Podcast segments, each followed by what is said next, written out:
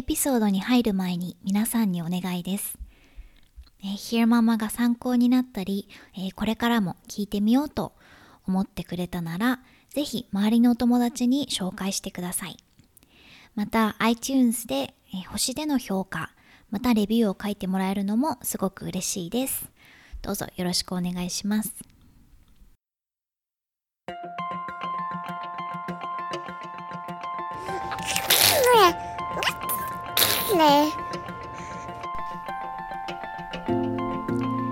育児子育てポッドキャスト Hear Mama ひよママへようこそ。9ヶ月の息子がいるライター三橋ゆかりがアメリカカリフォルニア州ロサンゼルスから海外の育児子育てにまつわる情報をお伝えする本音を大事にしたポッドキャストです。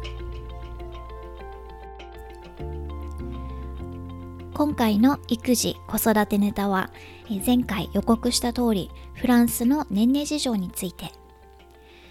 とある本をベースに紹介するんですけども最初に私がこの本に出会って読んだのは息子くんが生まれた後だったんだけれどもこの本に産む前に出会えてればなと思ったことを覚えてます。うん、あの目から鱗でした。Bringing Up Baby Bringing Up Baby という本で著者はパメラ・ドラッカーマンパメラ・ドラッカーマンさん。フランス人の旦那さんがいて彼と一緒にパリに移住してそこで子育てをしていく中でのエピソードを面白おかしく書いた本です。彼女は本をいくつか出していて、この Bringing Up Bebe という本は日本語に残念ながら訳されてないみたいなんだけれども、フランスの年齢事情について書いた、フランスの子供は夜泣きをしない、パリ発子育ての秘密という本は日本語でも出ているので、興味がある人は読んでみるといいかもしれないです。アマゾンで、えっと、新品だととっても高いけど、Kindle 版が1300円だそうです。さて、全体的な印象として、フランスではその女性はいつまでも女性なんだなっていうのがすごく感じたことです。ママになったからといって自分が社会また旦那さんにとって一人の女性であることを忘れない自分をまず大切にする。っていうことがいい子育てをすることにもつながるっていう考え方が根底にあるように感じました。でこのことが当たり前に尊重されてるのでそれが育児だったり子育てのやり方にも反映されてる、うん、例えば、うん、まあ分かりやすい例だと体型だったり生活のしやすさだったりいろんなその現実的な事情からアメリカや日本とは真逆でフランスでは母乳育児をする女性は多くないっていうことが書かれてたりといってもこの本確か多分出たの結構前だったと思うので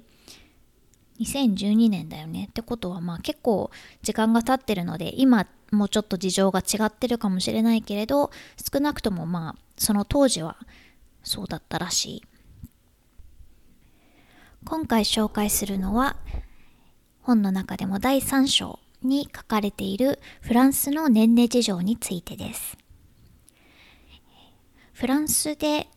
まあ、彼女は子育てをしていて、まだ娘ちゃんが2ヶ月ぐらいの頃に、近所の人に、もう朝まで寝てくれるようになったと聞かれるようになったというエピソードがあります。で、最初は、まだ生まれて2ヶ月なのに、そんなはずないでしょって、あの、反発、内心反発していたそうです。ところがフランスでは、えー、数週間で朝まで寝てくれる赤ちゃんもいたり遅くても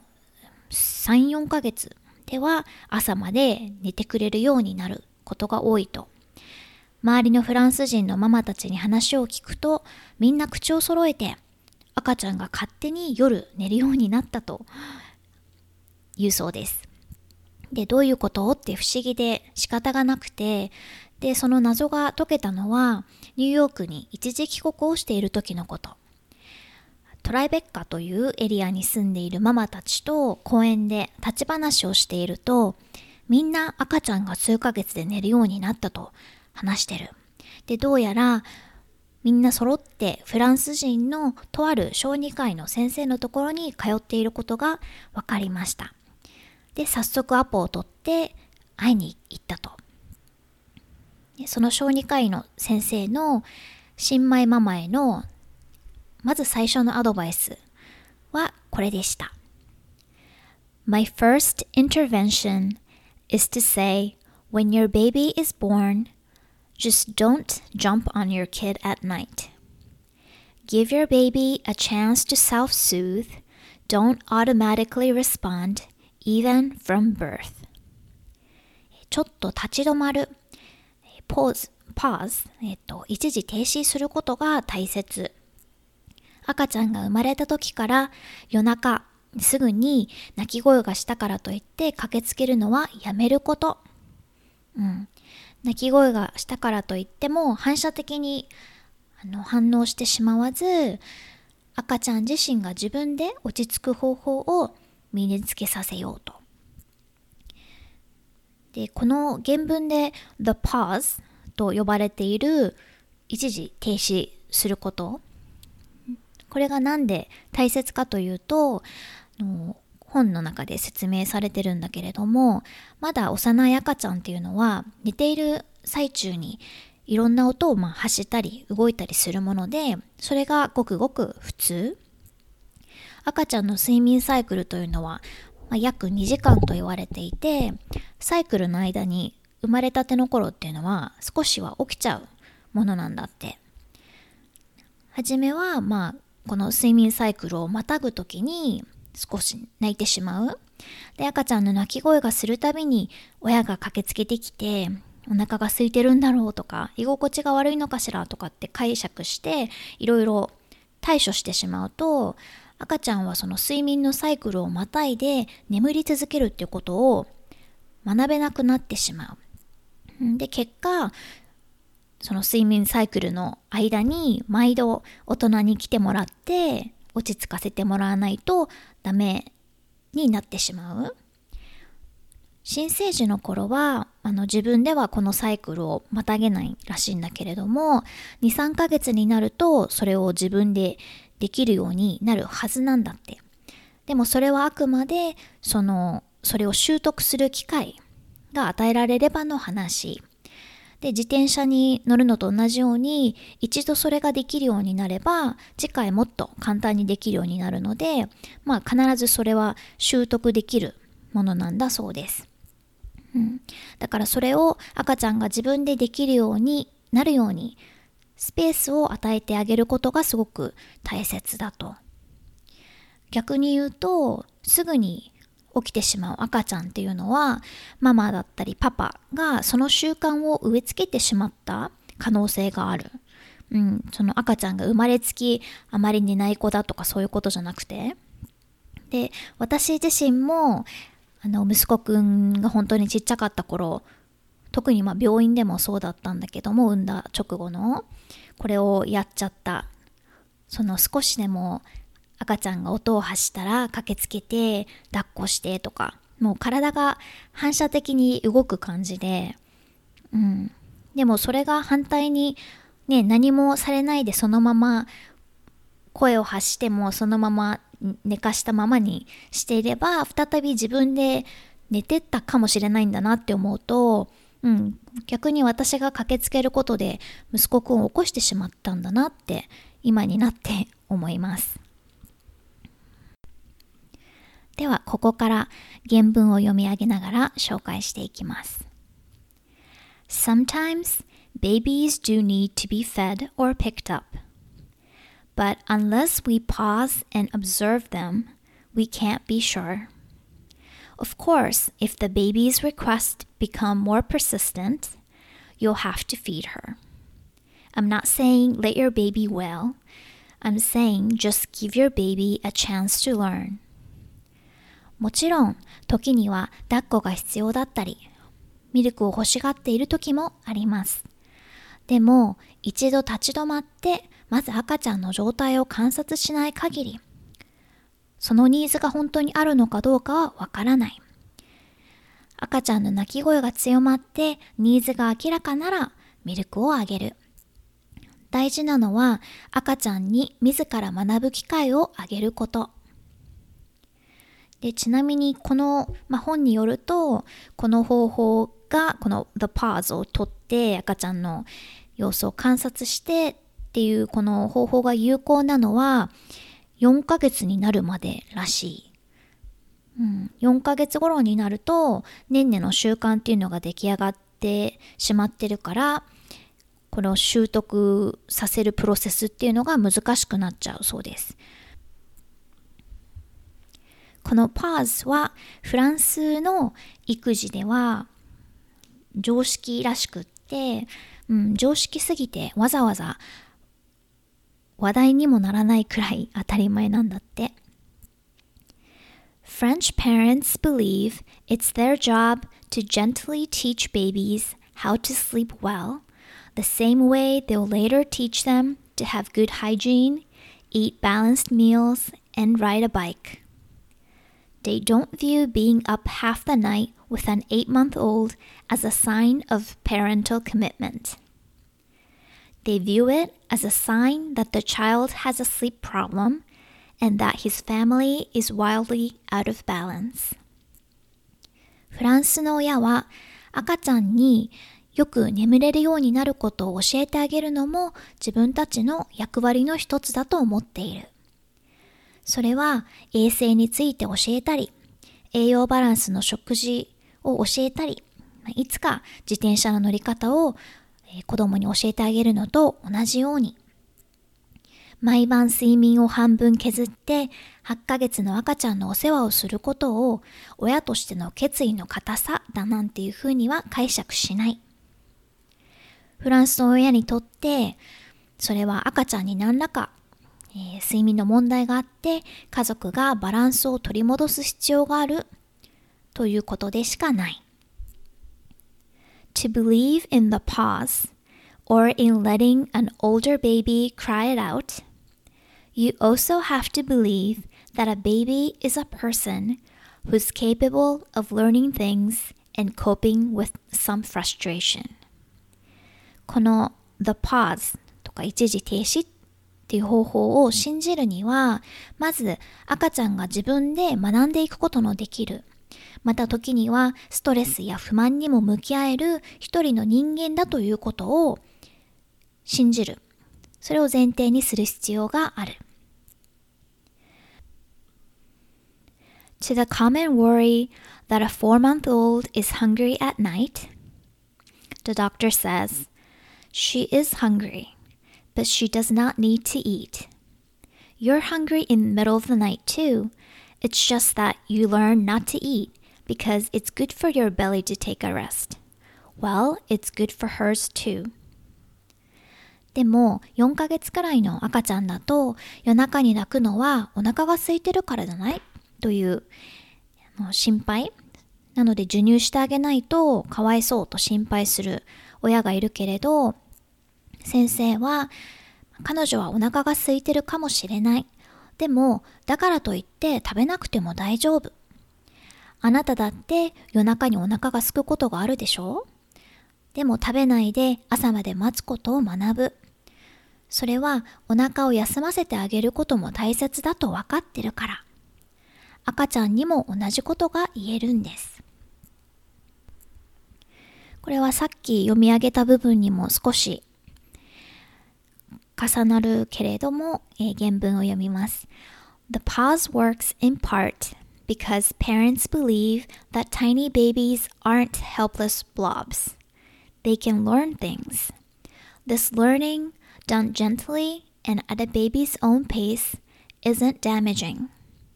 To the contrary, parents believe it gives the babies confidence and serenity and makes them aware of other people and it sets the tone for the respectful relationship between parents and children. この the pause ポポーズする一時停止するっていう方法がうまくいくのは親が赤ちゃんのことを何もわからない生き物だというふうには思っていないから赤ちゃんだって学べる学習できるということを理解している学ぶことは、えー、優しく赤ちゃんのペースで行う分にはいいこと。むしろ親は赤ちゃんに学ぶ機会をあげることで彼女らに自信や平穏を与え他者の存在を認識し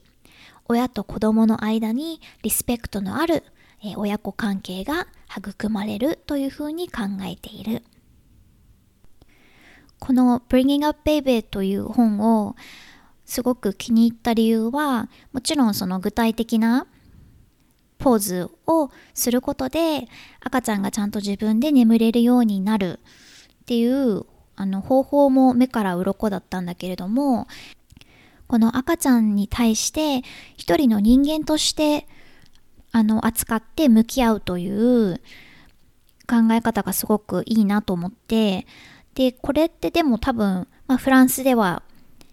一般的なのかもしれないけれどその赤ちゃんもちろん一人の人間なんだけれど最初の頃って本当にその新生児の頃ってね目もちゃんと見えてないし耳もあんまり聞こえてないし一方的にお世話をしてあげるっていう風に考えてしまいがちなんだけれどもこのねあの赤ちゃんまたはその幼児に対してリスペクトを持って接するっていうのはそういう方法、まあ、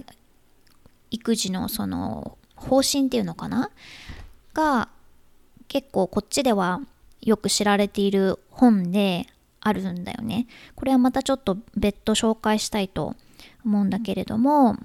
Resources for Infant Edu Educators っていう名前がついてるんだけども、本も出てるの。マグダ・ゲルバーさんっていうのかな、ガーバーっていう女性が書いた本ですごい古い本だけど、Amazon のマーケットで古本を買ったので、今度これも紹介したいと思います。うん、なんか例えば赤ちゃんをまあ、クリブにいる赤ちゃんを抱っこする時とかもただ抱っこするんじゃなくて抱っこしてもいい？とか抱っここれからするね？とかっていう風にきちんとこうコミュニケーションを取るっていうことを前提とした育児。その本当にちっちゃい頃から、でそんなあの考え方にも近いものがあるなと思って赤ちゃんがね本当に数ヶ月の頃から寝てくれるっていうのもめっちゃいいけれどえー、っと面白い本だなと思ったので日本語に訳されてる方をよかったら、読んでみてください。録音後期。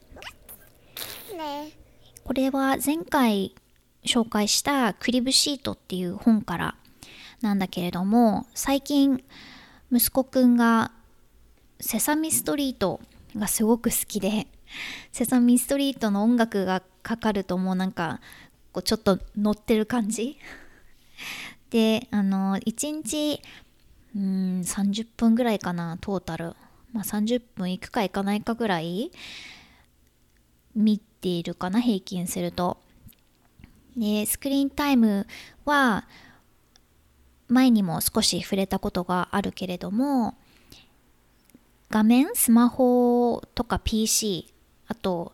テレビを含む画面を見る時間のことを指す言葉であんまりその小さい頃からテレビばっかり見せるのは良くないみたいな。これは昔から言われてることだけれども今はもうスマホとか iPad とかがあるのでスクリーンが肌身離さず少なくとも親が持っている状態なのでどうしても画面を見る時間というのが増えてしまってそれをすることで、まあ、外遊びだったりお友達と遊ぶっていう他のアクティビティがないがしろにされてしまうっていうことを懸念する声が大きくってでクリブシートにそのことについて少し書かれてたのでそれを紹介したいと思います。ま、これは言われなくてもわかるけれど、まあ、過度にそれがテレビでもスマホでも過度に見すぎるのは良くないですよと。でも一定の年齢になると例えばセサミストリートみたいな学習系の番組から学ぶことができるからスクリーンっていうのはま学習のツールとしても有効だとでいろんなデータから、まあ、言えること確実に言えることっていうのが3つ書かれていてそれをじゃあ原文と一緒に紹介しますまず1つ目 Children under 2 years old cannot learn much from TV 2歳以下の子供はテレビを見ることで学ぶことはできない Children ages 3 to 5 can learn from TV, including vocabulary, from programs like Sesame Street. It is worth paying attention to what they are watching. 3歳から5歳の子供はテレビから学ぶことができる。例えば、セサミストリートのような番組で単語を学ぶなど。テレビは学習ツールになるっていうのは事実なんだけれどその場合は何を見せるかっていうのが大切になる3つ目 The best evidence suggests that TV watching in particular even exposure at a very young ages does not affect test scores スクリーンの中でもテレビを見ることに関しては、これを仮にすごく幼い年齢から行っていたとしても、それが後の、学校でのテストの点数に影響することはないということです。まあ、いろんなデータがあるし、ある程度その自分の中で、まあ、常識の範囲内だろうっていうようなところをベースに、まあ、参考にする情報があればすればいいと思うんだけども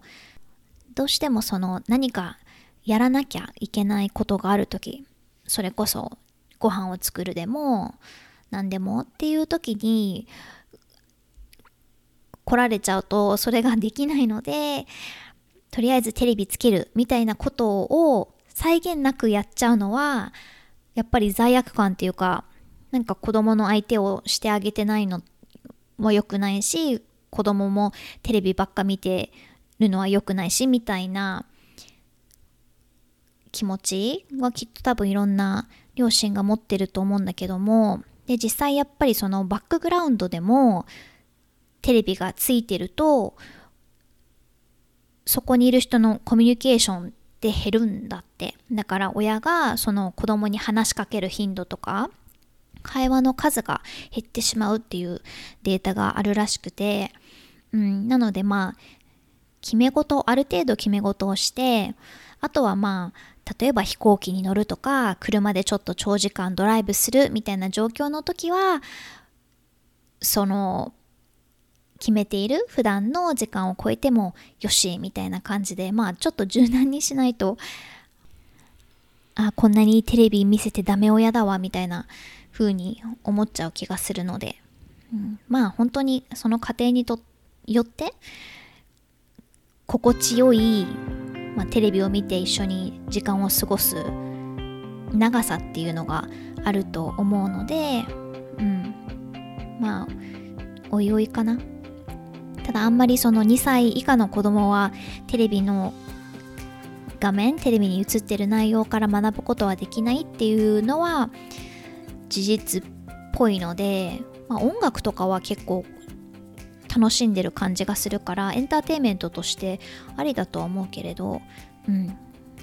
とそんな